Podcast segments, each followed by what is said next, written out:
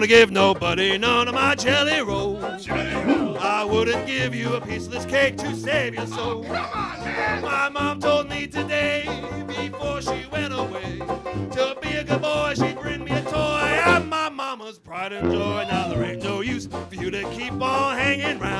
Olá pessoal e sejam bem-vindos a mais um episódio do Castalho Podcast. Eu sou Eliezer Rezende falando de Apex na Carolina do Norte.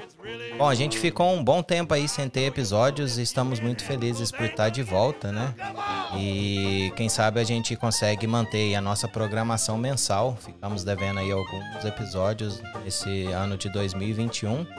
Mas uma coisa que passou e é bom a gente não deixar passar em branco foi os 10 anos de Castalho Podcast. Em fevereiro, nosso último episódio foi em janeiro. E em fevereiro, o Castalho completou 10 anos desde o seu primeiro episódio. Então, eu gostaria de agradecer todo mundo, né, que nos acompanha, todo mundo que incentiva, o pessoal que dá sugestão de convidados, entra em contato para estar tá participando aqui conosco, porque o Castalho é isso aí. O Castalho não seria nada se não fosse a participação dos nossos convidados e dos nossos ouvintes. Então, quem sabe a gente mantém aí o Castalho por muitos mais anos.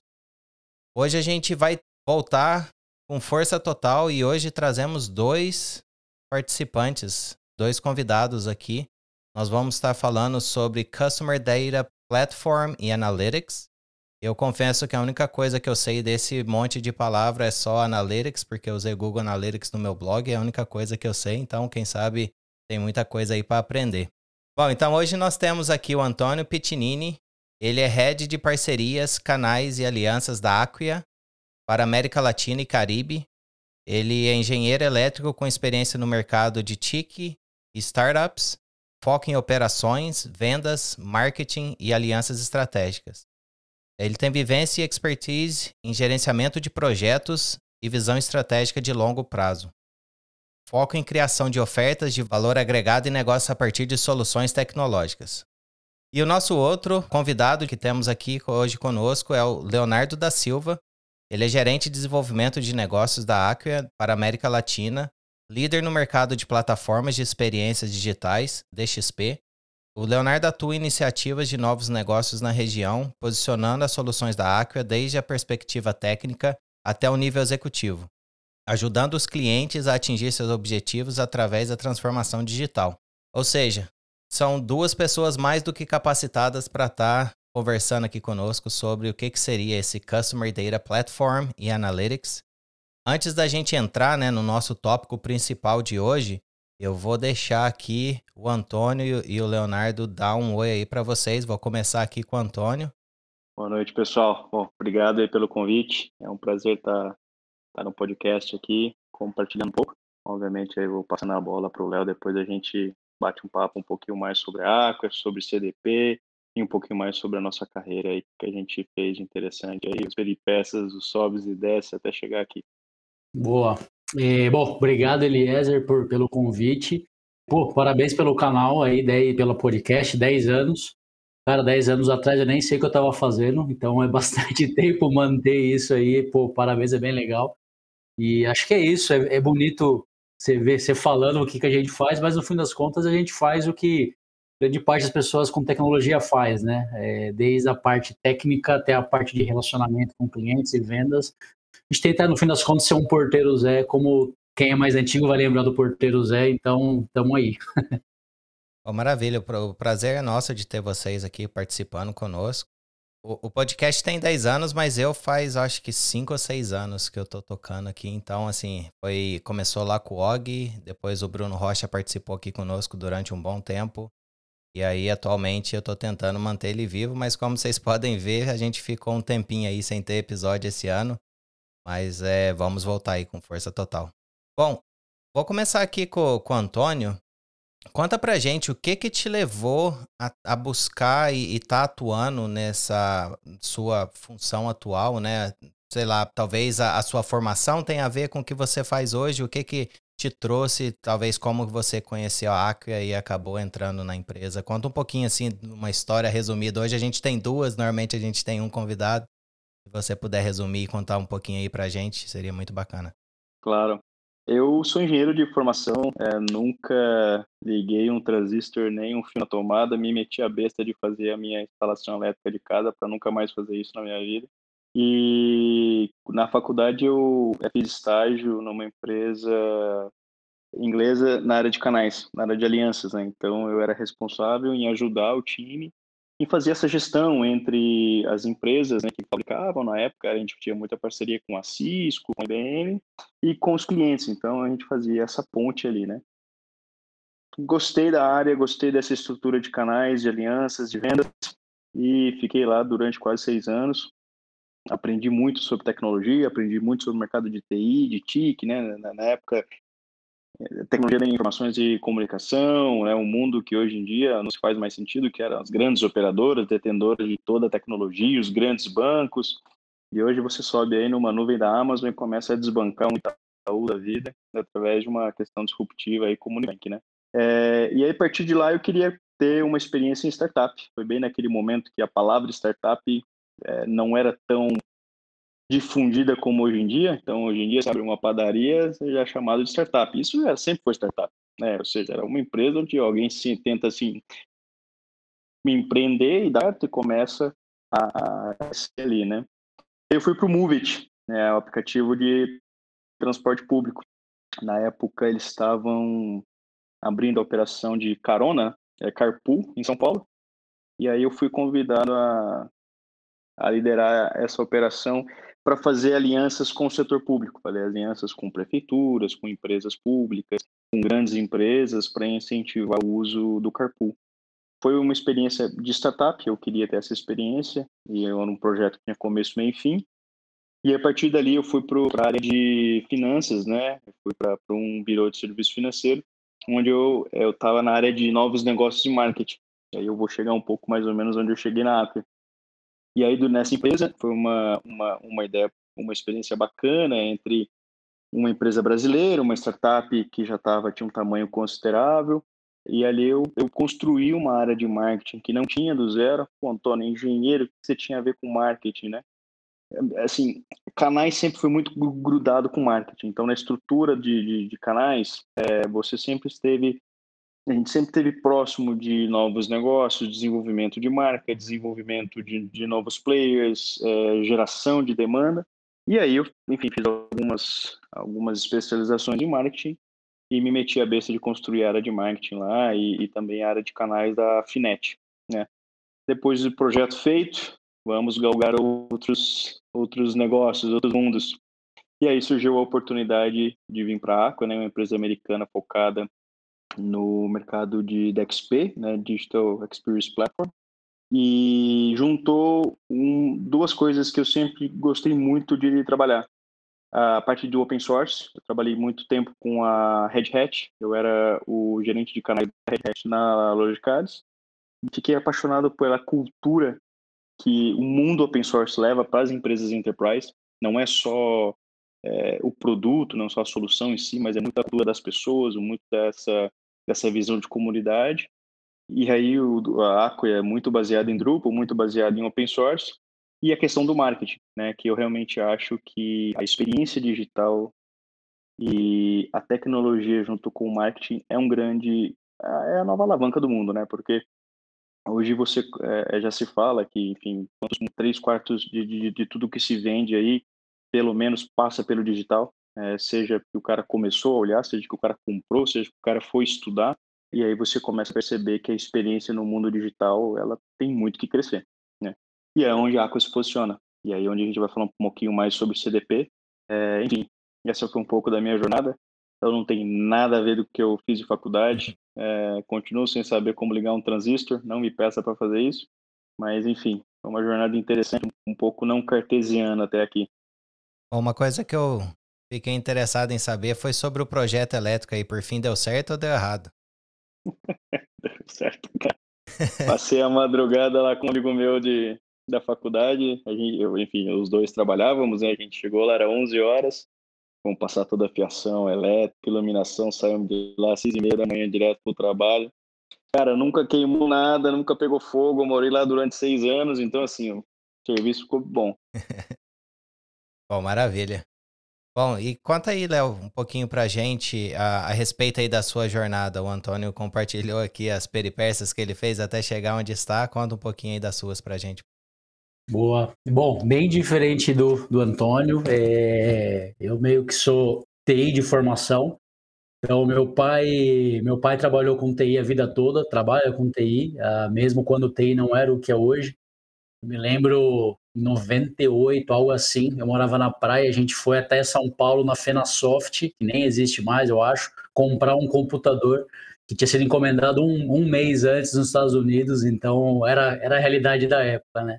Mas eu, desde moleque, vendo meu pai trabalhar, sempre trabalhando, mexendo com computador, jogando, criando site, criando uma série de coisas, até que em 2005 entrei na faculdade e aí já era o que eu queria, já, já trabalhava, uh, trabalhava em algumas empresas, fazia estágio, acabei fazendo análise de sistemas. E aí, grande parte do começo da minha carreira foi como programador, então sempre adorei programar, então uh, começo aí meus 5, 5, 7, 8 anos foi como programador. E foi curioso porque lá para 2010 a gente teve um boom. Eu trabalhava muito específico uh, com soluções de GED, de gestão eletrônica de documentos. Em 2010 teve um boom uh, no Brasil dessas soluções e para mim foi muito bom que eu acabei virando consultor. Então morei um, morei um ano no Rio, morei um ano em Brasília. Uh, eu sou do interior, deve estar percebendo pelo meu sotaque. Morei um ano em São Paulo e depois acabei ficando no Rio. E nesse intervalo eu passei por diversas empresas. Então trabalhei no Banco Central, trabalhei no, no TSE. Uh, a gente criou uh, todo, todo o trâmite de um candidato submeteu a sua candidatura né, para uma eleição. Trabalhei na Vale, trabalhei na Rod, então eu passei por diversas empresas atuando como consultor. Isso para mim foi bem interessante, né? Eu era o cara que programava, ficava ali escondido programando, entregava as coisas e passei para esse para essa visão mais próxima do cliente. E aí, cara, o que aconteceu foi que Bom, como todo programador aí trabalha em fábrica, sempre tem essa briga de programador ou na área técnica desenvolve com vendas, né? Pô, vendas vende um negócio que nem sabe o que está fazendo e estoura bomba aqui para gente. E quando eu fui para esse mundo de consultoria, eu quis entender como isso funcionava. Falei, pô, se eu estou só reclamando de como funciona a venda, eu quero entender o outro lado. E aí que há uns cinco anos atrás eu fiz essa transição para vendas. Eu falei, eu quero sentir como que é vendas de verdade. E aí acabei indo para a MC uh, na época para trabalhar diretamente com vendas. Então uh, migrei aí para esse mundo de vendas. Aí, 2000, uns três, quatro anos atrás, surgiu a oportunidade na Acquia. Então, tinha um, um, desses amigos, uma das pessoas que trabalhou comigo em Brasília, ele foi para a Acquia, está aí nos Estados Unidos também. Uh, ele acabou me convidando para trabalhar no time deles e eu acabei indo para a Acquia. E o fato bem curioso foi que quando eu trabalhava com o GED, é engraçado isso, vocês estavam falando de open source, né? Uh, eu vendi uma solução proprietária, uma solução de caixa. E a gente tinha um concorrente que era um open source. E a gente falou assim: não, pô, vai contratar uma solução open source, contrata a minha, a minha é parruda, é boa, tudo mais. Eu vim para a Acqui.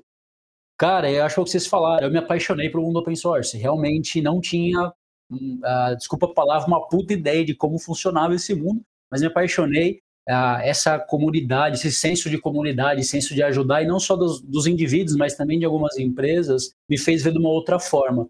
Então, foi interessante. Hoje eu faço exatamente o discurso ao contrário. Então, quando às vezes a gente tem algumas competições, eu falo assim: não, pô, você vai comprar uma solução de caixa, cara, você vai ficar preso, o cara vai amanhã fazer um upgrade, você vai estar ferrado.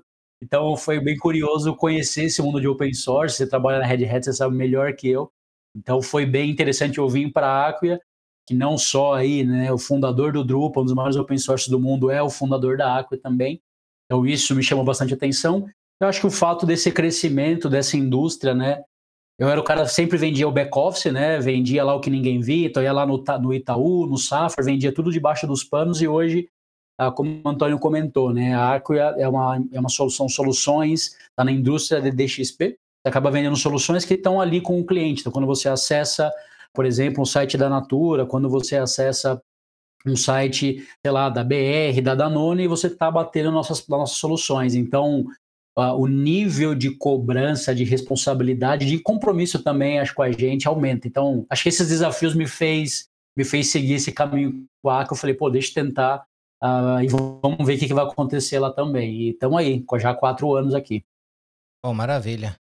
E é, só, só, só compartilhando um pouco do que ela comentou de open source, desculpa te cortar aí. É, eu tive a felicidade uma vez de conhecer o Jim, né, o antigo presidente da Red Hat, num desses eventos aí com, com ele. E ele, ele comentou, é, na verdade tinha um monte de gente, não era eu e ele, tá? Pelo amor de Deus. É, tivesse mas um pouco é, de como os clientes de soluções open source são diferentes de clientes de soluções é, é, proprietárias, né? Como, como, assim? O mesmo cliente compra as duas coisas, né? E eu percebo muito isso que o Léo comentou na, na Acre, né? Então, a participação dos clientes dentro do projeto e a participação dos clientes depois sugerindo novas coisas, é, trazendo novidades, trazendo melhorias, isso é muito bacana, cara. Isso, é, isso, é, isso, é, isso é um, um sentimento que isso não ocorre em empresas fechadas, né? Então, esse, essa cultura que é muito diferente, que é muito legal. Bom, vou aproveitar um pouco o gancho aqui com relação a, ao fato do open source, né? Tem algumas empresas, né? A gente sabe que open source é usado em várias coisas, telefones, televisões, é, sei lá, sites e tudo que você imaginar. Praticamente, eu acho que tudo que é digital hoje em dia, e como você falou, Antônio, três quartos das movimentações né, e vendas passa de alguma forma. Então, acredito que talvez, não sei quantos por cento desses três quartos que, que acaba utilizando o software open source tem muitas empresas, né, que a gente sabe que elas têm desenvolvedores para poder trabalham para a empresa, mas contribuem com a questão do open source. Já que vocês estão mencionando do open source, vocês têm essa mesma prática com, com, com relação à Acquia e, e de estar tá, assim não só consumindo, mas também participando da comunidade? Eu acredito que sim, uma vez que vocês dois mencionaram parte de, de colaborar e estar tá participando assim da comunidade. Mas conta um pouquinho pra gente, assim, como que, que, que funciona essa parte, assim, a relação da empresa, onde que, que visa, assim, ter clientes, obviamente lucro e, e vender soluções, com a, o fato de estar tá trabalhando com código, com software, com a, sistemas open source. Isso é bem legal, cara. Na ACO a gente tem o que a gente chama de DAT, Drupal Acceleration Team. Basicamente é um time não sei se são hoje 10 ou 12 pessoas que estão embaixo do Dries, que é o nosso CTO, que é o fundador do Drupal, são 100% dedicadas a colaborar com o Drupal. Ponto. O trabalho deles é estritamente esse, não tem nada a ver com os produtos que a Acquia vende. Óbvio que there's no free lunch, então é óbvio que a Acquia faz dinheiro com a solução, né, uh, no fim das contas, mas uh, esse time ele colabora de volta e, e o Drupal é open source, tudo que esse time faz para a comunidade, você pode aí uh, você que está ouvindo, baixar o Drupal e começar a usar com os benefícios que esse time fez. Além disso, a gente tem algo importante que eu acho que para o mundo de open source cada vez mais é mais importante, que a gente tem um comitê de segurança para o Drupal. Ele não é composto só por pessoas da ACA, mas a ACA tem umas três cadeiras aí para garantir, no fim das contas, que todo mundo, todas as pessoas que usam esse, esse open source, esse software, possam ter mais segurança. Não é algo que está aí a Deus dará, que alguém cuida, né? Eu tinha essa visão antes, open source está aí, alguém cuida, eu tiro proveito disso. E não é assim, então o Drupal é bem organizado e bem estruturado, né? E eu acho que esse ponto, e só para finalizar, uh, hoje, se a gente olha os top 10 né, colaboradores do Drupal, da comunidade Drupal, a Aqua está em primeiro, disparado, mas a gente tem uma série de empresas grandes, como a Pfizer, como a Johnson, que usam Drupal e colaboram. Empresas que não têm nada a ver com esse mundo. A gente tem lá a CIT aqui de Campinas, por exemplo, mas você tem Pfizer e Johnson. Pô, o negócio deles não tem nada a ver com TI, eles colaboram. Então, acho que isso é bem interessante. Principalmente quando a gente vê alguns, alguns uh, concorrentes, né, competidores que acabam não colaborando. Né? Então, você assim, pô, só está sugando um pouco e não trazem de volta, né? Acho que essa acaba sendo a grande beleza de ter uma comunidade open source, né? Sim, eu acho que o que eu vejo também do lado de canais, a gente percebe muito a participação dos clientes, e aí os nossos melhores projetos são quando os clientes participam ativamente, não só no pré, mas também no pós. Então, como o Léo comentou, das grandes empresas da vacina, aí a gente tem quase 80% de todas elas estão conosco e quase, posso dizer que 50% são colaboradores ativos da comunidade Drupal. Né? E aí você também entra para a área de canais. Né? Então, grandes empresas, elas são patrocinadoras do Drupal. Então, por exemplo, eu tenho Eu tenho visto né, projetos na Colômbia que são réplicas de projetos do governo que foram feitos na Austrália. Né? E aí são módulos, são estruturas totalmente desenhadas por clientes, parceiros nos projetos, e os caras replicam isso. Isso não tem custo. Essa, essa é a essência do open source. Né? E aí essa relação de, do, do mundo enterprise com o mundo open source, essa é uma relação muito saudável. Porque se o cliente fala assim, olha, eu não tô, não quero a Aqua, eu quero seguir com o Drupal. A gente, tá bom, tá aqui o seu Drupal, vá com Deus, se seja feliz, né, com muito prazer, né. Agora, se você, e, e o que a gente percebe é que o churn é muito baixo. Porque essa relação é uma relação muito saudável, uma relação de ganha-ganha, né, onde o canal, o, o, o, que é o parceiro, o, o, cliente e nós, nesse meio termo, participam ativamente da comunidade. E aí eu tive a vivência disso na Red Hat, eu falei, cara, isso é muito legal. Isso eu acho que é o futuro, né? Então, isso é bem bacana, cara. Bom, vou aproveitar uma dúvida que surgiu aqui enquanto vocês falavam, né, principalmente a respeito do Drupal e o Sebastião Tolentino, ele mencionou aqui. Eu conheço o Drupal como um CMS. Lá atrás, eu lembro que tinha o Joomla e o Drupal. E por algum motivo eu gostava do Drupal. Acho que o estilo, o design padrão que vinha nele era algo que me agradava mais. E eu lembro, inclusive, eu não lembro exatamente o ano, tentei lembrar aqui, mas eu sou muito ruim para lembrar ano. É, a gente é, implementou né, a comunidade Mandriva Brasil, Mandriva que nem existe mais, implementou um, um, um dos canais lá, se eu não me engano, que era Drupal. Se eu não me engano, era o Planeta Mandriva Brasil, que era Drupal, que era um agregador de, de, de blogs, né? Então, assim, eu conheço o Drupal como CMS, e aí até a, a, a dúvida aqui do Sebastião, e puxando a gente um pouco aqui para o nosso assunto do episódio. Se Drupal não é apenas CMS, como que ele participa ali na questão da, do Analytics e do, Customer Data? Boa. É, posso começar aqui, depois Antônio comenta também. É isso, o Drupal é um CMS, não mudou, uh, ele evoluiu bastante, até de, da época que você usava, ele, o Drupal foi criado para ser um agregador de conteúdo, um blog, um fórum, e hoje ele é muito mais do que isso. E o que acontece, no fim das contas, a indústria mudou. Então, o CMS evoluiu, evoluiu para que sentido? Evoluiu para permitir, por exemplo, ter conteúdos como serviço, que se chama, ou seja, eu criar aplicações em JavaScript e elas conversarem com meu, com meu CMS, por exemplo. O pessoal está saindo da faculdade, só não aprende mais Java, mais C Sharp, só aprende JavaScript. Eu preciso ter uma forma, um framework para que essas, essas, uh, esse pessoal mais jovem consiga criar algo com o meu CMS. Então ele evoluiu nesse aspecto, o aspecto de ser responsível, bom, é, otimizado uma série de coisas. E o que aconteceu é que, junto com o CMS, surgiu a necessidade de ter outras soluções.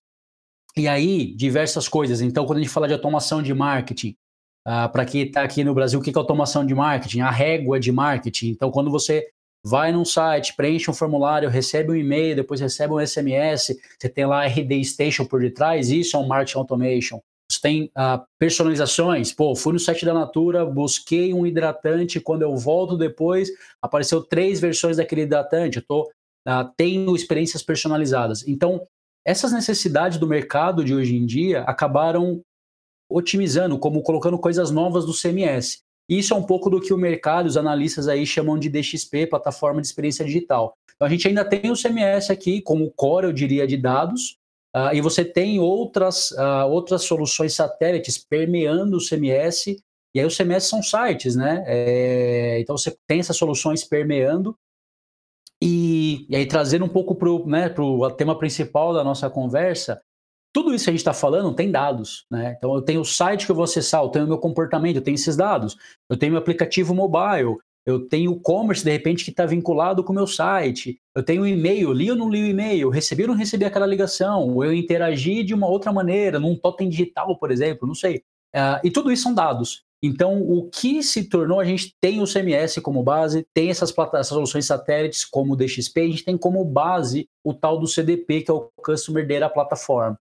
Eu costumo brincar que eu falo para mim o CDP ele é um fazedor de linguiça, porque eu pego os dados de todos os lugares ele está falando de totem digital, de CRM, RP, e-mail, dados comportamentais do seu site aí, lá no começo da conversa, para o tal do Google Analytics que você falou. Então, esse é o caminho. O Google Analytics é uma fonte super fiel dos dados. Jogo no CDP, no meu, no meu fazedor de linguiça, e ali isso é um diferencial né, do CDP uh, ah, da A, que é um CDP que tem mais de 14 anos de mercado. Uh, eu tenho uma série de algoritmos, uh, tenho todo um framework de machine learning para entender, por exemplo, qual que é o melhor canal para o Eliezer comprar de mim amanhã. Então, eu vou mandar por SMS, por e-mail, ou vou falar para um representante de vendas ligar para o Eliezer. Não só isso. Se eu seguir esses três critérios, três condições, qual que é a probabilidade de ele comprar? É alta, é média ou é pequena? Por quê? Porque baseado nisso, eu vou dar um desconto maior ou menor. Se o Eliezer tem uma alta probabilidade de compra, o desconto é menor. Eu te ferrei, mas no fim das contas é assim que funciona o business. E aí eu empurro essas informações para e-mail, para centro de atendimento, call center, para uma infinidade. Então, no fim das contas, o CDP acaba sendo a base né, de, dessas soluções. Eu tenho ainda meu CMS como parte principal. Hoje você não tem mais, estou uh, entregando idade, mas a, as, as páginas amarelas, lista amarela, não tem que fugiu o nome agora, para buscar um cabeleireiro. Eu vou no Google, eu vou acessar o site. Talvez vocês aí, putz, quero acessar um barbeiro. Não tem site, ou não tem um Facebook, não tem nada. Talvez você nem vá, você, cara, deve estar tá fechado, deve nem existir mais. Então, continua sendo o centro mas eu tenho que ter as outras soluções satélites permeando e principal, ter essa base do CDP para, obviamente, conseguir entender melhor os meus clientes e até quem não é cliente ainda, mas tentar converter quem está acessando pela primeira vez meu site, meu canal digital, para ser efetivamente um cliente. Eu gosto do Léo, Elisa, porque é um cara que me coloca numa posição muito complicada de falar depois dele. Né? Porque assim, ele dá um show e, fala assim, bom, o Antônio vai falar depois de mim, sobra nada para eu falar, né? Mas é isso aí, cara. E aí, só para fechar, eu também sou do interior, eu acho que a Aquia, CDP, marketing digital, analytics, campaign, whatever, para mim isso chama o seguinte, sabe quando você ia na loja, o vendedor era um cara bom, você passava assim, mas o cara te conhecia, sabia que você gostava da camisa, você ia lá frequentemente, chegasse uma coleção nova ou alguma coisa que você gosta, vinho, cerveja, não sei, ele te ligava, deixava reservado, te dava um brinde especial, te mandava um SMS. Isso é marketing, esse é marketing de experiência, cara. Se pegar tudo isso e jogar para o digital é muito complicado. Então o cara tem que ser proativo, ele tem que saber o que você quer, ele tem que fazer as coisas no momento correto, ele tem que fazer personalizado, ele tem que te dar uma experiência agradável no mundo físico, né? Ou seja, isso é o que as, as, as plataformas de expert fazem, né? Então, de certa maneira, o fazedor de linguiça aí é o coração de tudo isso, para entender os clientes, criar um perfil 360 para começar a tomar uma atitude. E aí é onde entra um CMS, que vai empurrar um conteúdo, né, através de uma campanha, através de uma ferramenta de personalização, através de um e-commerce, para que esse cara tenha uma experiência agradável no momento digital, seja num totem, seja dentro de um celular, seja no computador. É um bom vendedor. No final do dia, não é um cara querendo te vender, mas é o cara que te conhece e que vai te entregar um conteúdo interessante no momento que você precisa. Né? Bom, uma da, das coisas, né, tirando que pelo jeito eu não vou ter muito desconto, igual o Léo falou, mas a, a gente tem visto assim muitos países, até eu diria assim, é, lidando com essa que questão da privacidade, né? Que a coleta de dados, essas coisas, se não me engano, na Europa é um, é um dos lugares que tem a, a forma mais estrita com relação ao que pode ser coletado ou não. Vamos supor que sei lá, alguém está criando um negócio, a gente provavelmente tem alguém assim que está pensando em criar uma startup, alguma coisa assim, está pensando em estar tá tendo esse fazedor de linguiça para entender um pouquinho melhor assim do público e talvez melhorar a retenção ou, ou talvez a, adquirir assim novos clientes, né? Como é que num primeiro momento é, esse sistema, né, precisa ter os dados para que ele possa processar e como resultado disso tudo, oferecer essa informação e, e poder dar esses insights a respeito assim de, do, dos clientes. Ser aquele vendedor de, dedicado. Porque quando você ia à loja, né, igual o Antônio mencionou, a pessoa te via, você estava lá pessoalmente, então realmente dava para você ter a experiência 100% personalizada porque era você em pessoa. Hoje em dia as pessoas não vão, né, no, normalmente vão procurar, como você falou, barbeiro online, essas coisas todas. Então, como é que fica essa situação com relação à privacidade? Esse é um excelente ponto, cara, uma excelente pergunta. Eu até vi essa semana passada, no começo da semana, uma charge Hoje a gente tem também numa, no Brasil a LGPD, que é uma lei bem parecida com a, com a europeia, com o GDPR, mas eu estava vendo a charge uh, de uma pessoa, assim, ah, eu não quero nenhum cookie, vou bloquear tudo. E aí depois, minutos depois, putz, mas esse site não me dá nada que eu quero. Então, existe, eu acho que existe um ceticismo da, de nós, eu me incluo nessa como usuário, né, de ter os meus dados sendo bem respeitados, às vezes não querer compartilhar nada, mas quando você vai no Mercado Livre e você comprou um pneu de bicicleta e aí estão te oferecendo uh, uma câmera de bicicleta, estão te oferecendo um pneu que provavelmente seu pneu da sua bike já está velho, você adora. Então eu acho que a gente também tem que entender um pouco isso do outro lado. E aí, voltando para sua pergunta, alguém que está abrindo algo, abrindo uma startup, eu acho que você ter um marketing muito intrusivo é ruim, né? Então, putz, você foi lá preencher um formulário, o cara tá te ligando no, segundo, no, no minuto seguinte, quem daqui nunca recebeu oito ligações da Vivo para um produto que nem é para você, que tá o telefone errado? Você, não, mas não sou eu, pede para descadastrar e não descadastra. Então, acho que tem, tem que se tomar cuidado, né? Ah, não ter esse marketing super abusivo, super intrusivo. Ah, eu não sou o maior especialista, não sou, não conheço direito tão bem, e hoje existe não, direito específico para o mundo digital. Ah, mas um ponto que eu acho que é importante é o que você vai fazer com esses dados. Que você precisa ter o consentimento né, do usuário que você vai usar os dados, mas o que, que você quer fazer? E o que você quer? Ah, não, eu quero maior quantidade, maior quantidade de dados possíveis. Para quê? Para que, que você precisa, por exemplo, da, da minha idade? Não, porque é legal, mas é legal para quê? Né? Então, acho que vale a pena você pensar nisso também, porque você vai responder por isso se tiver algum problema, né? Então, no fim das contas, as soluções ela tem, elas possuem os mecanismos uh, a respeito que a GDPR, LGPD pede, como por exemplo expurgo de dados, auditoria de dados, você compartilhar para o cliente ou para o usuário quais são os dados deles, mas eu acho que o CERN também é a implementação que você quer fazer, né? O que você quer capturar dos clientes, o que você vai fazer com esses dados. É, de nada adianta você ter uma solução super parruda, super robusta e você continuar uh, fazendo da forma antiga, né? Então acho que você tem que pensar e estruturar muito bem antes de começar somente a, a capturar dados por capturar. Eu, eu, imagino que todo mundo já tenha tido essa péssima experiência. Acho que nos Estados Unidos é um pouco diferente, mas aqui você vai na farmácia, a primeira coisa que a mulher te pergunta é seu CPF, ao invés de falar bom dia, né? E aí você retruca ela perguntando para quê? Ela fala para abrir o cadastro. Aí você fala, tudo bem, mas o que, que, eu vou ganhar com isso? É, vou ganhar desconto. Ninguém nunca se, se, se perguntou quanto é esse desconto. E uma vez eu fui olhar, né, né, eu tenho uma péssima mania de pegar a notinha e jogar fora. Era 70 centavos, uma bobeirinha que eu comprei com uma pasta de dente. Então, assim, acho que o, o que o Léo comentou, é, o, o Gartner fez uma, uma, uma pesquisa, eu, eu preciso depois ver esse reporte, eu até posso te mandar, é, sobre a questão de compartilhamento dos dados. Né? Então, assim, 80% das pessoas falaram, eu me recusa a compartilhar os dados. E aí retrucou. Mas e se você tiver algum benefício com isso? Ah, não. Aí eu aceito.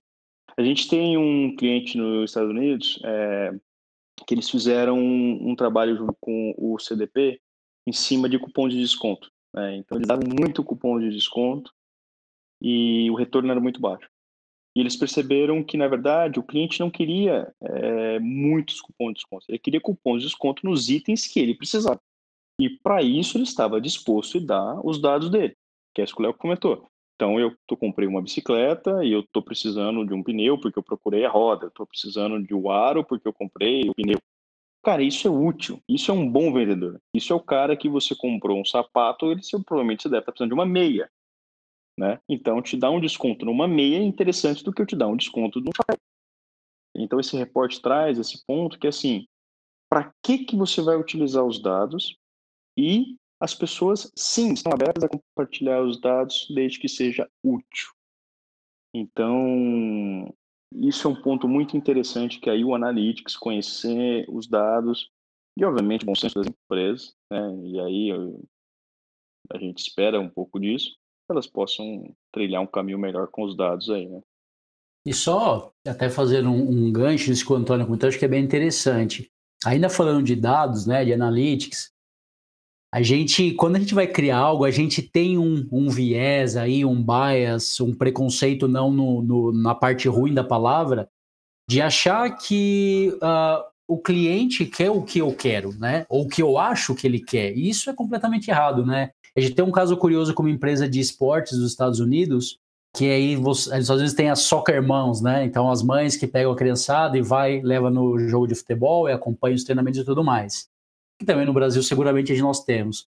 E o time de marketing dessa empresa falou assim, pô, legal, Uh, essas mães, uh, elas querem, uh, além de comprar as roupas e chuteira para molecada, elas querem comprar roupa de yoga, roupa de fi, roupa fitness, né, e tudo mais. E por quê? fizeram uma pesquisa com eles, na imagem deles, a primeira pessoa quando eles falam de soccer mom, quem que vem? Esqueci o nome agora, mas a, acho que essa é a Victoria, mas a mulher do Beckham. Porque ela é conhecida, leva a molecada para treinar e tudo mais. E ela faz yoga.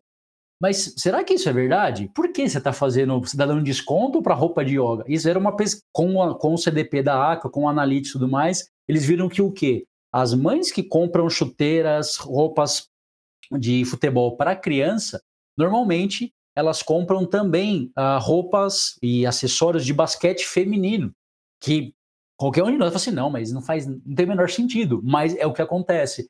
E, é, e aí é o, é o, que o Antônio falou: esse é o bom vendedor, essa é a boa vendedora. E você entender o que o seu cliente precisa e oferecer para ele, tirar um pouco do viés, né? Ah, isso quando a gente está falando de soluções, de machine learning, que tem algoritmos que estão lá funcionando há 14 anos, que tem vários modelos preditivos, isso ajuda os clientes, no fim, da, no fim das contas, a converter. E 2% a mais, 3% a mais de conversão a gente for para um, uma via varejo, para uma Magalu, vou te dar 3% a mais, ou para uma padaria, o cara tá de sorrisão de orelha a orelha, que é muita coisa, né? Nesse mundo de, de comércio. Então, acho que isso é importante também. Quando a gente começa a ver também o porquê de capturar os dados corretos, faz sentido. Eu achei interessante é, mencionar a respeito assim de, de primeiro pensar o que é realmente necessário, né? Qual que é o tipo de análise, qual que é o objetivo que você está tendo e principalmente o fato assim que como as leis estão né, cada vez mais em cima disso com relação à privacidade, vazamento de dados a gente vê que sempre acontece, acontece, todo mundo está sujeito a isso. Então, se você evitar, né, porque muitas vezes você vai em algum lugar, você tem aquele cadastro que parece ser padrão, né, tem tudo. Não necessariamente para que que eu, sei lá, tô aqui fazendo um check-in no barbeiro, para que que eu preciso colocar, sei lá, nome da mãe, essas coisas, porque você vê formulários desse jeito, né? Então, eu fico com receio, às vezes, de, de passar informação que não tem nada a ver com, com, com o que é necessário.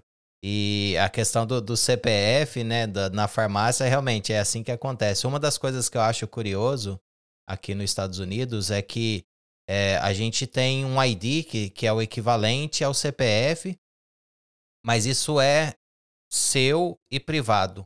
Você só vai compartilhar isso, inclusive, por exemplo, você vai passar isso para você fazer abrir conta em banco, por exemplo. E aí você tem que assinar um termo falando que você está é, fornecendo. Então, nesse ponto assim do CPF, que é um dado crítico, eles usam, por exemplo, em supermercado, essas coisas onde você vai ter um desconto, vai ter um benefício, eles usam o número do seu telefone. Eu já vi alguns lugares aí no, no, no Brasil tá usando o número do telefone.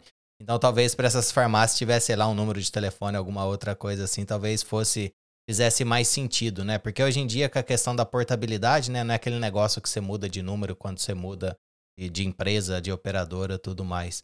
Então, para tirar uma outra dúvida aqui, aproveitando e que vocês estão dando boas dicas, né? Vamos supor, eu tô ouvindo aqui esse episódio, gostei, nunca ouvi falar de nada a respeito disso e quero aprender mais. Assim, vocês teriam alguma sugestão? O que, que eu devo procurar? Quais são assim os cuidados que eu devo tomar, principalmente com relação à parte de proteção dos dados, evitar vazamento? Hoje em dia você tem que, para poder estar tá utilizando os cookies, né, que é uma forma de você guardar sessões, e, e, algum desses dados no navegador você precisa pedir o consentimento e tudo mais. Coisas desse tipo, assim, não precisa ser uma, uma lista extensa que imagino que hoje, dadas as leis e dependendo da região, mude, é, mais assim uma ideia, um overview assim para quem está querendo começar, qual que seria ali o pontapé inicial? Uma boa fonte hoje de informações ah, e de boas práticas e tudo mais, quem oferece é o próprio Google, ah, não o Google, a busca do Google, né? Mas, cara, hoje aí, sei lá, mais de 90%, não sei o número exato, dos sites das empresas usa o Google Analytics. E se você vai para essa parte do Google, né? Se você tem algumas tem páginas do Google Analytics, do Google Analytics mesmo, tem uma série de recomendações do que você pode fazer ou não pode fazer, não somente do mundo de LGPD ou GDPR, mas também do mundo de cookies que estão super relacionados, né? Então eles dão algumas sugestões, eu acho que esse é um bom caminho para começar a pensar o que você quer, como você quer fazer. Seguramente, se a gente está falando de grandes empresas, eu fortemente recomendo convencer aí o board, o C-level, cara, a gente precisa trazer um advogado uh, especialista em direito digital para nos uh, auxiliar. E por que isso? A gente está falando de farmácia. Uh, talvez eu erre aqui o nome, mas se não me engano foi a Drogazil, que tomou, acabou de tomar uma multa exatamente por isso que o Antônio comentou. Você chega lá, qual que é o seu CPF? Não, não quero falar, não, mas eu vou te dar desconto. Não, mas eu não dei nenhum consentimento que você pode pegar os meus dados e colocar no seu programa de, de, uh, de fidelidade, né? Então, são esse tipo de coisas. Se você é uma empresa um pouco maior, cara, a multa é, é relacionada ao seu faturamento. Então, você tem que ter isso em mente que é um custo. Você, ah, não, é um custo. Cara, você está salvando o dinheiro. Então, acho que talvez para algumas coisas mais simples, eu acho que o, o, as soluções do Google, o Google tem uma, uma academia, então acho que é um bom, uma, um bom começo para esse mundo. E seguramente, para empresas, eu acho que é realmente contratar empresas especializadas. E eu acho que muito, muito mais que isso também, né? Obviamente, isso aí eu acho que o Léo traz muito essa importância de estar preparada tecnicamente, mas eu sinto também que falta um pouco de humanismo dentro das empresas e um pouco de humildade né, é, de abaixar a cabeça e começar a aprender com os próprios erros, né, ou até mesmo pedir ajuda. E uma das coisas que a gente mais percebe em falhas de projetos digitais são as empresas que chegam com o projeto pronto. Ah, eu tive uma ideia aqui, eu quero isso. Lembra, Léo, no começo eu falei que os nossos melhores projetos são as empresas que participam. E eu acho que essa cultura open source, de novo, ela não é só uma, uma ou duas ações, é um mindset que permeia toda a empresa, né? Então, é estar aberto a olhar outros mercados, é estar aberto a olhar outras empresas. E, de novo, o BAC é forte, cara. Então, você pega, eu citei o caso da farmácia exatamente por, por esse ponto da Drogazil, porque, assim, uma coisa é você não vender. Eu brinco que isso aí é, assim, é é você andar de bicicleta, cair e ralar. Outra coisa, você tomou uma multa, cara. Isso aí, você cair de bicicleta e quebrar a clavícula, né? Então, assim, tudo depende do tombo que você vai tomar. Né? Agora, de, depende muito de você querer aprender e, obviamente, com, contratar. O final do Cookies, cara, eu acho assim que é, é muito bacana e ele vem num momento interessante, e que a gente, é, poucas pessoas perceberam isso, mas a, a, a Apple, né, cortando a questão do, do rastreamento, acho que foi o, o começo, né, do fim de toda essa era de utilização inútil de dados. Né? Então, assim, cara, eu tenho um aplicativo, sei lá, do plano de saúde. Por que, que esse cara quer saber, sei lá, é, em que site que eu estou andando, em que site que eu estou mexendo? Não faz o menor sentido. Puta, ele podia estar me pedindo coisas úteis como quantos passos você faz por dia? Você faz exercício? Você não faz? Você dirige lou loucamente? É, você está conectado com o seu relógio? Como é que está seu batimento cardíaco? Se ele utilizasse essas informações e me falasse, olha Antônio, parabéns, você é um cara que faz exercício, eu vou te dar 10% de desconto na sua renovação aqui do seu plano de saúde. Porra, isso é, isso é bacana. Entendeu? E eu, eu, eu, não, eu não tenho nenhum problema em compartilhar esses dados. Mas esse é o, esse, esse é o ponto que o Léo falou. Eles pegam uma fórmula única, né? E não, não tem humildade de olhar o todo e começam a implementar para todos os lugares, né? Bacana, eu acho que com essas dicas, né? Depois a gente pega o, o, o link lá da, da, dessas informações que o Léo mencionou lá do Google, a gente vai deixar no nosso show notes. E aí, quem quiser dar uma olhada mais. A gente está falando assim da questão de startup, né? Não sei se eu usei o cenário ideal para esse tipo de coisa, mas a gente vê que tem muita gente assim tentando abrir o próprio negócio, sempre vai ter pessoas tentando abrir o próprio negócio. E vão ter empresas que não vão ter o porte, por exemplo, de, de empresas grandes que a gente mencionou aqui. Se eu estou criando um novo negócio, quando que seria assim um momento de eu começar a pensar na parte de, de CDP, na parte de analytics?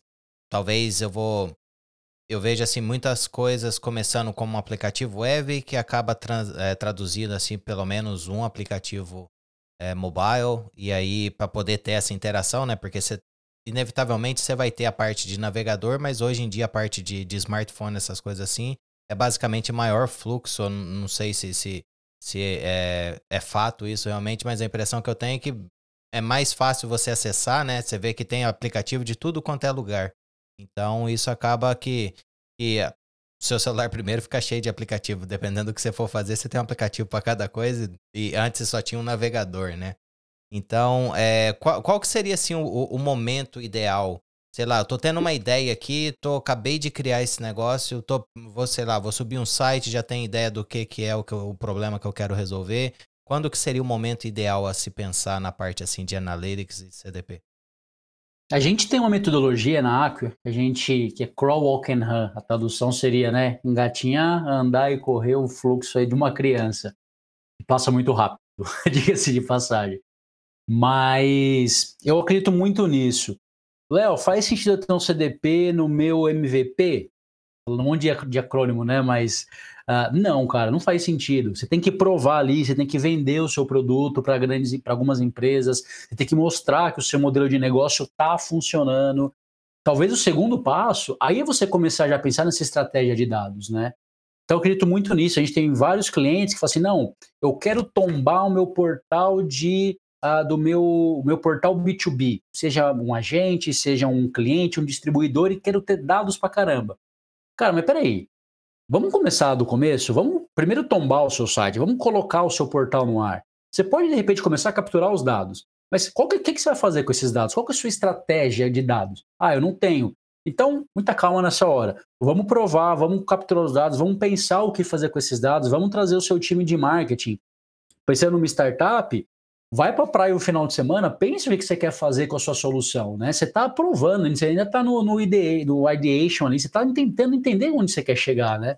Então, por isso eu acredito muito nesse, nessa metodologia, né? De engatinha primeiro, cria o seu portal, cria a sua aplicação, começa a testar, começa a ver onde está funcionando. A partir do momento que você já tem uma, uh, uma segurança maior, aí começa a olhar para os dados, começa a capturar tudo.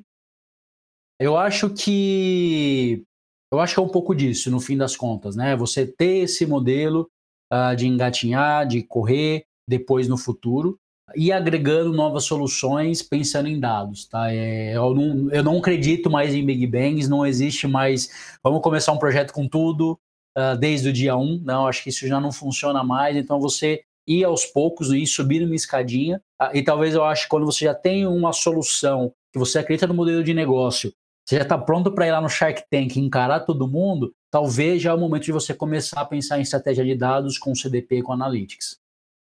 Complementando um pouco o que o Léo falou, eu acho que assim, você não precisa ter uma solução parruda como o CDP da Acquia, mas ter uma planilha ali que você sabe os ingressos, né, a receita de cada cliente, qual é cor do produto que ele gosta de comprar, quando que ele compra, quando que ele foi na sua loja, isso é um CDP.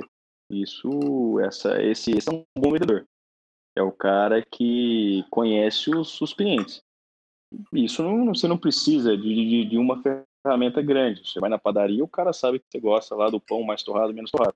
Então, é, é, esse é o espírito que tem que ter antes de você fazer um projeto megalomaníacos e ter um CDP é esse tipo de mindset. E aí, cara, pode ser duas pessoas que você tem dentro de casa, pode ser duas mil pessoas que você tem. E até ainda, só botando uma adendo no que o Antônio comentou, o porquê, também acho que é importante, né? O porquê do CDP. Tá bom, entendi. Então, se, pô, o cara da padaria, do, o atendente, o atendente já entende, por que eu preciso de um CDP, né? E aí, pensando em escala também. Eu vou confessar do meu lado, a gente, a Aqua tem aí seus 13, 12, 13 anos e a solução que a gente adquiriu de CDP tem 14 anos. Então, é uma solução de CDP quando não existia CDP ainda no mundo.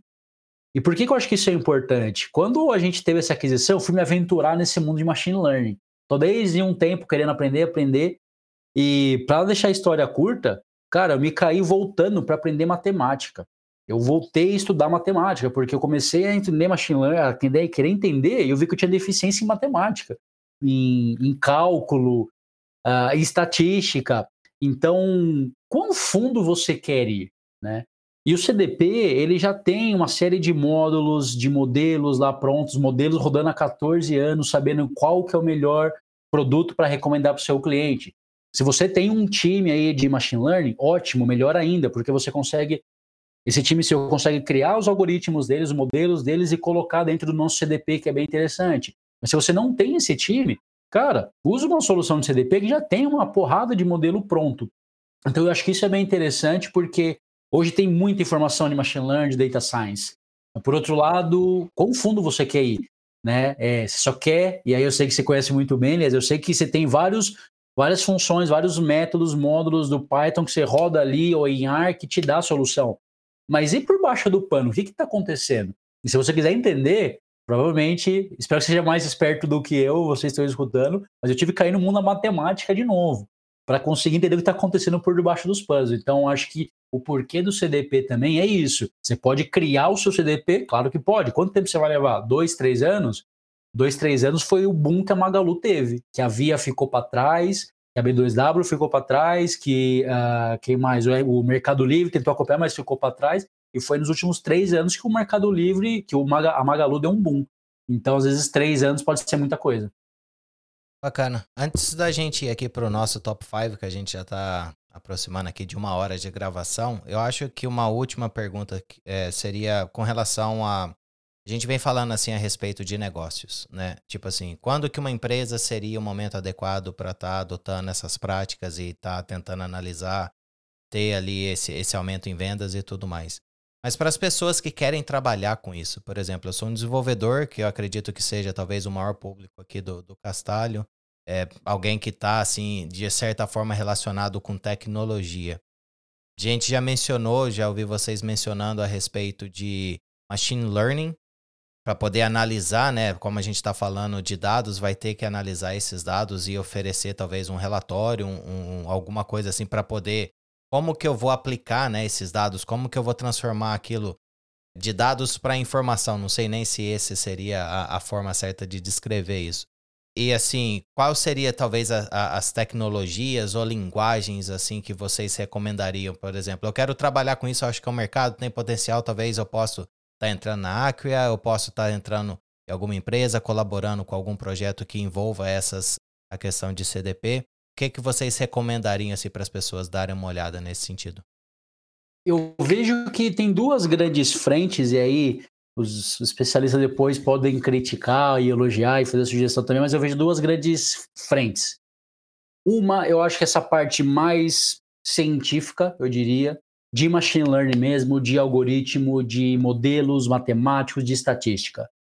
E aí, eu recomendaria, existe um curso antigo no, na Coursera de Stanford, mas é um curso excelente. Esse, para quem quer entender esse mundo mais científico, é excelente, para não falar outra palavra.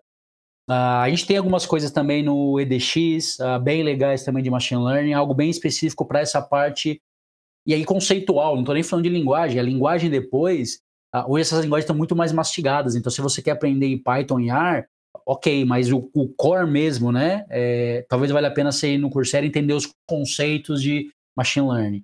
E aí tem também um mundo que eu tenho visto bastante, que é o mundo desse tratamento de dados, como eu vou tratar essas informações, seja na fonte delas, ou seja já, como você falou, como a própria informação.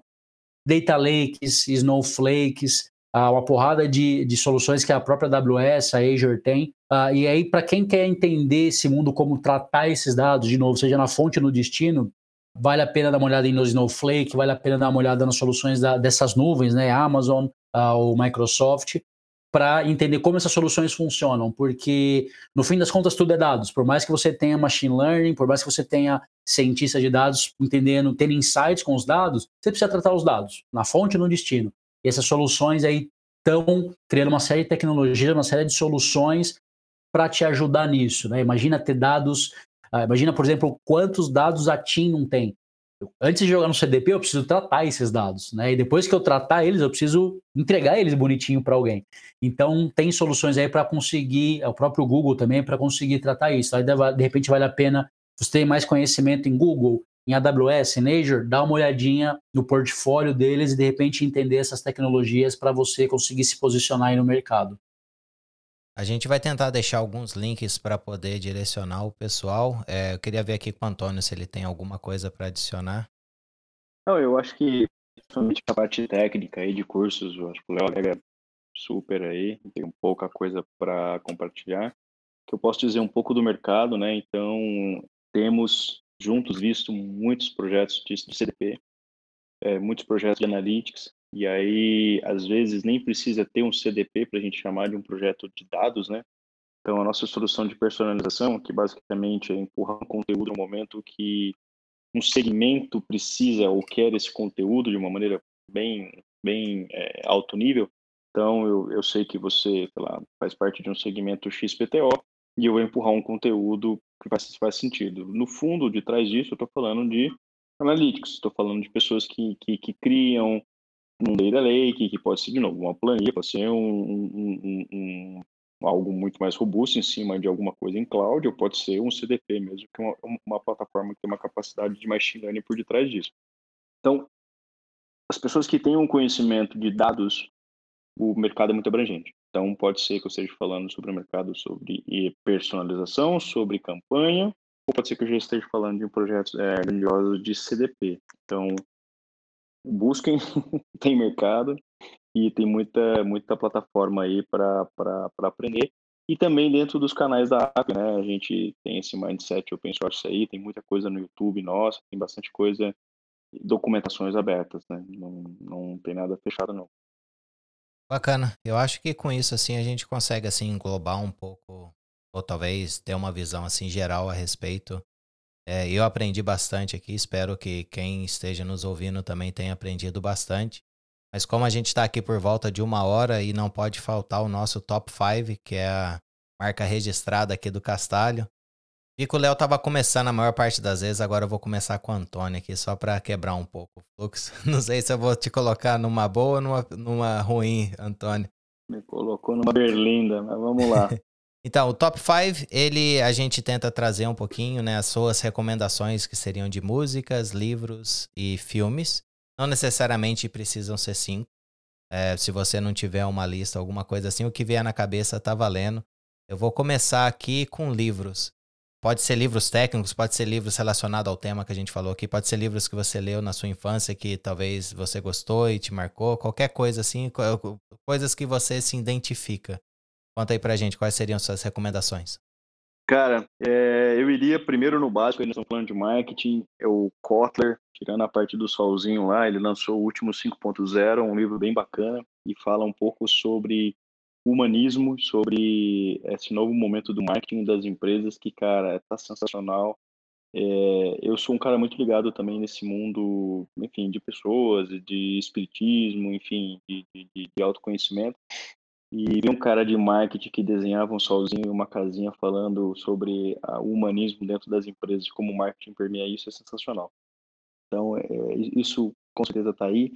É, tem um livro chamado Bold, Peter Diamonds, que é um cara que ajudou a fundar a universidade, uma universidade futurista aqui nos Estados Unidos, eu esqueci o nome dela. Outro livro sensacional, ele fez Bold, ele ajudou a escrever também Abundância, Tá? Um livro muito bacana, acho que vale a pena ler. Eu iria, e também, eu não vou ser se eu vou ter cinco, acho que o, o, um pouco do, do, que traz um pouco desse mundo open source, de, de, de compartilhamento, é chama Plataformas. É um, é, um, é um livro muito bacana também, que fala que o mundo com certeza vai virar tudo em, são, são, são plataformas. É isso que me vem na, na cabeça agora, de livros. Depois eu posso te mandar uma listinha mais bem trabalhada. Não, tá valendo. A ideia é essa. E o que vier na cabeça normalmente são livros assim que, que marcaram você de alguma forma e foram excelentes sugestões. Confesso que não li nenhum, mas pelo que você explicou, é muito bacana as sugestões. Eu começaria pelo Bold, cara. O Bold é um livro muito legal, muito bacana. E aí que ele vai abrindo as perninhas para outros livros aí. Bacana. Bom, vamos aqui com o Léo. Quais seriam as suas sugestões de livros aí pra gente? Cara, para quebrar o clima, eu vou sair desse mundo de corpora do mundo da carreira. Eu sou apaixonado por esporte, qualquer coisa, né? Tô passando curling na TV, eu vou ver. eu adoro. E eu gosto muito de ler livros de ou de atletas ou de exploradores. Então, cara, tem o livro do Amir Klink, um cara sensacional, acho a forma como ele pensa, acho que é entre o céu e o mar. Uh, um livro também excelente, recomendo vocês lerem o livro A Biografia do Agassi, é um puta de um livro. Falando de exploradores, uh, tem um livro também um pouco mais antigo, uh, até de um, de um, alpinista aqui de Campinas, o Rodrigo Raineri, no, no, topo do mundo, ou no teto do mundo. Ele conta a história de quando ele foi para o Everest, ele foi algumas vezes, foi, subiu, de, desceu de asa delta, algo insano para mim. Mas eu acho que é bem legal para você entender né, como a cabeça humana funciona, ou o que, o que motiva as pessoas, o, né, fazer algo diferente ou explorar. E aí também falando do Everest, tem o John, uh, o John Krakauer também, que é um jornalista americano que ele acompanhou até o filme, né? Everest foi baseado no livro, quando ele acompanhou o ano que teve, infelizmente, diversas mortes no Everest. Então eu gosto, às vezes, de sair um pouquinho da casinha e tentar ver o mundo de uma outra forma que a gente, às vezes, no dia a dia não consegue ver. Eu não, não acho que não tem, pelo menos eu me inspiro muito em atleta e explorador, então eu adoro esse tipo de livro que me faz sair um pouco do meu dia a dia e ver, do, ver o mundo de uma outra maneira. Vamos aqui para nossa próxima categoria, vamos pegar músicas. Ah, vamos aproveitar que você está falando aí, Léo. Vou começar com você agora. Quais seriam assim, suas recomendações de músicas? Pode ser bandas que vier na cabeça. Cara, eu, eu sou um cara complicado. Eu, eu gosto de músicas por com o clima que eu tô, do mood que eu tô. Então, às vezes eu tenho época. Sou um cara super eclético. Eu sou, às vezes, a época do reggae, depois eu vou pro rock, aí eu vou pro axé, aí eu passo pro forró, pelo, pelo sei lá, pelo pagode, aí eu vou pra música clássica, eu escuto de tudo, é super difícil, mas não tem jeito, algo que eu sempre volto, às vezes eu vou dar minhas pedaladas e eu coloco, minha cabeça abre, ainda é, é reggae, eu, eu adoro Nat Roots, acho que qualquer música que eu ouvi Nat Roots eu sei cantar, então eu sou apaixonado, eu, é o tipo de música que também me ajuda muito. Me ajuda muito. Adoro música, depende do meu clima, mas acho que ainda é algo que reggae na Roots, de maneira geral, acho, acho algo que me, me acalma bastante, eu diria. E você, Antônio, quais seriam aí as suas sugestões pra gente? Eu sou muito, muito parecido com o Léo aí, depende muito do clima. Então, às vezes a gente tá numa pegada de viajar muito para os outros países aí latinos. Eu volto, eu fico umas três semanas escutando música latina, cara. Mas eu curto muito eletrônica, eu gosto muito de eletrônica. Eu estou em casa, eu estou andando de bicicleta também, ou enfim, fazendo qualquer tipo de exercício, viajando. Ou tá tocando um Dire Straits, tá tocando um, um, rock leve, ou tá tocando a Loki, ou tá tocando alguma coisa, um, um eletrônico, um Goldfish, alguma coisa assim. Mas para mim o top, top one seria música eletrônica. Qualquer tuts-tuts ali, ainda se tiver um sax, puta, eu adoro, cara. Eu costumo ouvir música eletrônica também, mas eu, eu sigo o meu clima, mas eu não é tão variado quanto o do Léo. Normalmente eu vou talvez ali num rock, numa música eletrônica, mas assim, dependendo do lugar que eu tiver, o estilo de música que estiver tocando, para mim eu não me importa. Então, eu, é só aquilo. Eu tenho as minhas playlists, normalmente eu não, não, não, exploro assim vários estilos. Mas de vez em quando, uma das coisas que eu gosto de fazer, às vezes, é chegar nas pessoas assim. Eu já cansei de ouvir as mesmas playlists. Eu falo assim: fala uma banda aí. Aí eu escuto aquilo, talvez o, o, vai sugerindo, né, outras coisas, vai seguindo um pouco o estilo. Então, assim, vira e mexe, eu, eu, peço sugestões e aí é a hora que eu exploro. Isso aí foi uma forma que eu achei de tentar descobrir umas coisas. Porque se for assim, eu, eu sou sem criatividade, essa é a verdade, porque acaba voltando sempre para as mesmas coisas. É, as minhas playlists também são sempre de terceiros, mas eu nunca ouvi o Léo escutar a tá? Essa parte dele aí eu, eu, eu não conhecia, não, cara.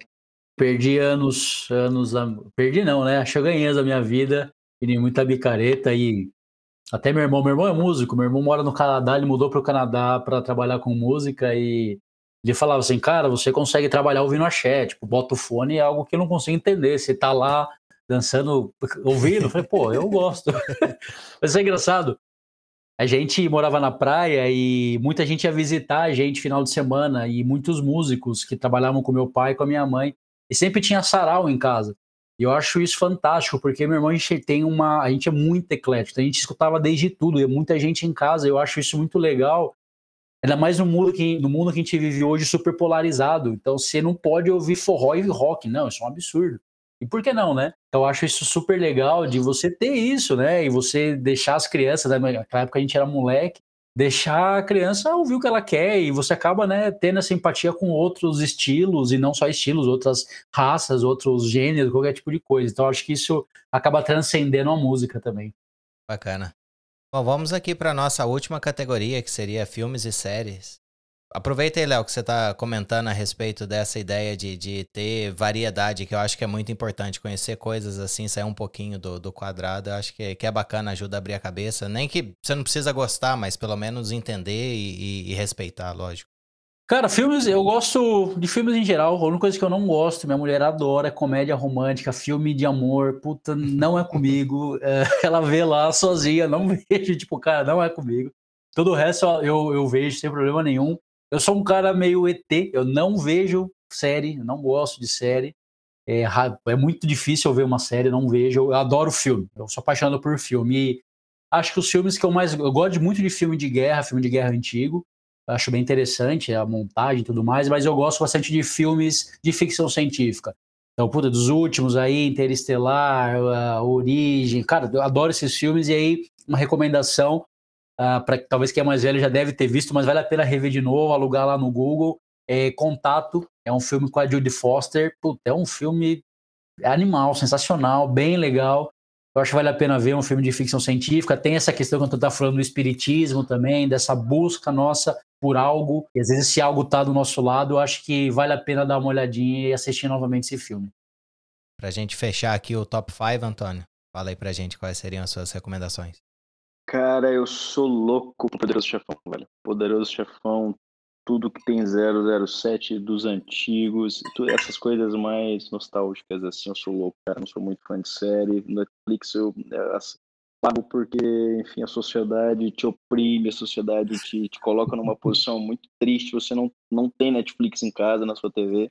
A minha esposa adora, assiste lá tal, mas toda hora vai ver uma série. Puta, cara, não tenho paciência, velho. Né? Eu gosto Aí se, se tá aparecendo se tem tiro, se tem antigo, ou se tem música clássica no filme, puta, aí, aí eu vejo.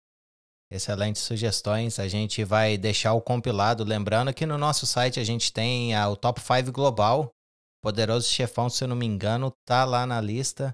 Então dá uma conferida lá. Vai ter no show notes os top, o top 5 específico desse episódio, mas a gente tem um global que a gente tá agregando lá à medida que a gente vai entrevistando o pessoal aqui. Bom, já tá tarde aqui, acabou que a gente passou um tempo maior do que o esperado, mas eu agradeço o Léo e o Antônio por ter participado aqui conosco. Sei que tá tarde para vocês e acabou, acabamos nos estendendo um pouquinho aqui, mas eu acho que valeu muito a pena, foi bastante informação que vocês compartilharam. Então vou abrir esse espaço aqui para vocês falarem, fazer, sei lá, propaganda, compartilhar alguma coisa que vocês queiram. A gente vai deixar a forma de contato que vocês queiram compartilhar depois no nosso show notes também. Então, como o Antônio fechou o top 5, eu vou começar com o Léo aqui. Boa. Bom, eu que agradeço, Eliezer. É, foi, foi, bem legal, passou rápido. É, acho que quando passa rápido é bom. Espero que a gente possa fazer o próximo aí, uh, ou aqui, quando tiver, fazer real, um happy hour com cerveja de verdade, tomara. Bom, para me achar aí, quem quiser, Leonardo da Silva no LinkedIn, é, de vez em quando eu posto algumas coisas sobre esse mundo de DXP, de Drupal, uh, de CDP, a gente tem visto cada vez mais, vou mostrando o que, que a gente pode fazer, como a gente pode ajudar os clientes ou vocês que estão uh, vendo a gente. Uh, e é isso, e é isso, se quiserem conectar comigo, é um prazer poder ajudar. Beleza. Obrigado, Léo. Cara, só agradecer o convite aí, em nome da Aqua também. E aí, meu nome, é um prazer estar com você. Puta, eu adoro quando a gente chega no final e fala assim, nossa, estouramos o tempo, quer dizer que o papo foi bom, cara. Normalmente, quando chega no momento que fica aquele silêncio, ainda falta 20 minutos, é que não, não acertamos o tópico, né? Quem quiser me achar também, Antônio Piscinini, não, é, não vão ter muitos aí. Vão ter alguns italianos que não, não, não estão no Brasil, mas estou lá no LinkedIn, puta, só mandar mensagem, Será um prazer a gente bater um papo aí. Enfim, de novo, só, só agradecer o convite. Eu queria aproveitar também e agradecer, né, todo mundo que participou com a gente aqui ao vivo na gravação. Tivemos bastante é, comentários aqui e agradecer também todo mundo que vai estar nos ouvindo depois quando esse episódio sair e todo mundo que sempre nos acompanha nas nossas redes sociais. Então, lembrando que se você tiver alguma sugestão de assunto alguma pessoa para poder participar aqui conosco, deixa uma mensagem pra gente lá no Twitter e aí a gente tenta entrar em contato e agendar. Bom, espero que agora em diante a gente volte no nosso calendário tradicional né, de cada mês ter um novo episódio e, se possível, melhorar isso, mas vamos ver como é que vai ser. Obrigado a todos que no, nos acompanharam e até o próximo episódio. Valeu.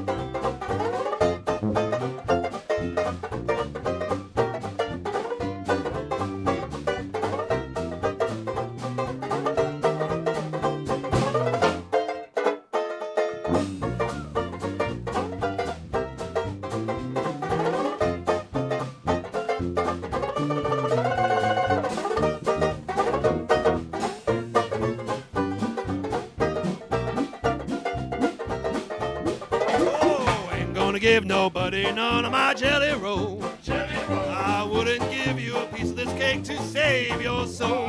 My mom told me today, before she went away, to be a good boy, she'd bring me a toy. I'm my mama's red hot boy. Now there ain't no use for you to keep on